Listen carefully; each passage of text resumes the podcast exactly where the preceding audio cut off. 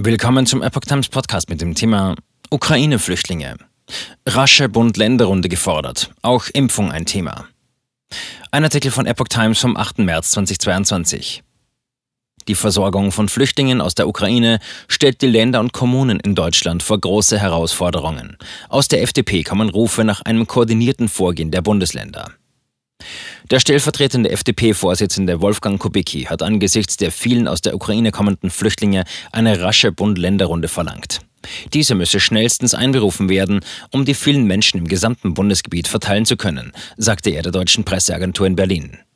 Der Hilferuf, den Berlins regierende Bürgermeisterin Franziska Giffey angesichts der Flüchtlingsströme aus dem ukrainischen Kriegsgebiet ausgesendet hat, war nicht zu überhören, sagte Kubicki weiter. Berlin sei verständlicherweise aktuell überfordert, weil es der Anlaufpunkt des übergroßen Teils der flüchtenden Frauen und Kinder sei. Daher sei die Bund-Länder-Runde wichtig. Koordinierung als Aufgabe der MPK. Der Bundestagsvizepräsident betonte, die Tatsache, dass die Ministerpräsidentenkonferenz wegen der ablaufenden Corona-Pandemie spätestens nach dem 20. März nicht mehr gebraucht werde, heiße nicht, dass sie für die Bewältigung dieser humanitären Notlage obsolet sei. Hierauf sollten sich die Anstrengungen der Ministerpräsidenten jetzt konzentrieren, denn Koordinierung gehört zu den eigentlichen Aufgaben der MPK. Nach Zahlen der UN-Flüchtlingsorganisation UNHCR haben in den knapp zwei Wochen seit Beginn des russischen Angriffs gut 1,7 Millionen Menschen die Ukraine verlassen müssen. Das Bundesinnenministerium wusste bis zum Montag von gut 50.000 nach Deutschland eingereisten Kriegsflüchtlingen. Da es keine Grenzkontrollen gibt, dürfte die tatsächliche Zahl höher liegen. Bas. Einstellen auf traumatisierte Kinder. Bundestagspräsidentin Bärbel Baas mahnte, Städte und Gemeinden müssten bei der Versorgung der Flüchtlinge auch langfristig unterstützt werden. Viele Kommunen seien dabei, Infrastruktur und Aufnahmeeinrichtungen zu schaffen.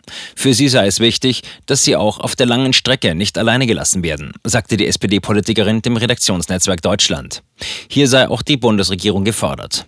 Baas sagte weiter, wir müssen uns darauf einstellen, dass viele traumatisierte Kinder kommen. Vor Ort sollte gemeinsam mit den Wohlfahrtsverbänden Ablenkung und gute Betreuung für sie organisiert werden, fügte sie an. Viele der Frauen wollen sicher auch hier irgendwie weiterarbeiten, um für sich und die Kinder ein Stück Normalität zu schaffen. Corona-Impfung auch Thema.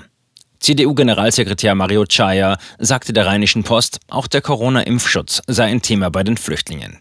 Viele sind nicht geimpft und auch der Masernimpfschutz fehle oft. Wenn wir die ukrainischen Kinder beschulen wollen, brauchen sie die notwendigen Impfungen und Immunisierungen. Auch auf die Schulen komme jetzt eine große Herausforderung zu.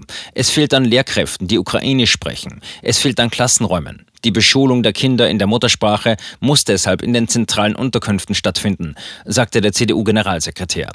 Hinzu komme, dass in einigen Wochen die Fluchterfahrungen der Frauen und Kinder zum Tragen kämen. Darauf müssen wir vorbereitet sein. Sie brauchen zügig medizinische Hilfe und psychologischen Beistand. Thüringer Verfassungsschutz fordert Registrierung. Der Präsident des Thüringer Verfassungsschutzes, Stefan Kramer, fordert unterdessen eine Registrierung aller Flüchtlinge aus der Ukraine. Angesichts des Verzichts auf reguläre Grenzkontrollen bei der Einreise von Menschen aus dem Kriegsgebiet sei das sinnvoll, sagte Kramer dem Handelsblatt. Bei aller Hilfe und allem Mitgefühl dürfe die Sicherheit unserer Bürger nicht aus dem Blick verloren werden. Eine Gefahr gehe dabei nicht etwa von den Flüchtlingen aus, sondern möglicherweise von Terrororganisationen oder der organisierten Kriminalität. Diese könnten sich die Flüchtlingsbewegung und die Hilfsbereitschaft in Deutschland zunutze machen, sagte der Verfassungsschützer. So könnten beispielsweise islamistische Terrorgruppen die fehlenden Grenzkontrollen nutzen, um potenzielle Attentäter unkontrolliert nach Europa einzuschleusen, sagte Kramer. Der islamistische Terror ist nicht vorbei, auch wenn uns einige das gerne glauben machen wollen.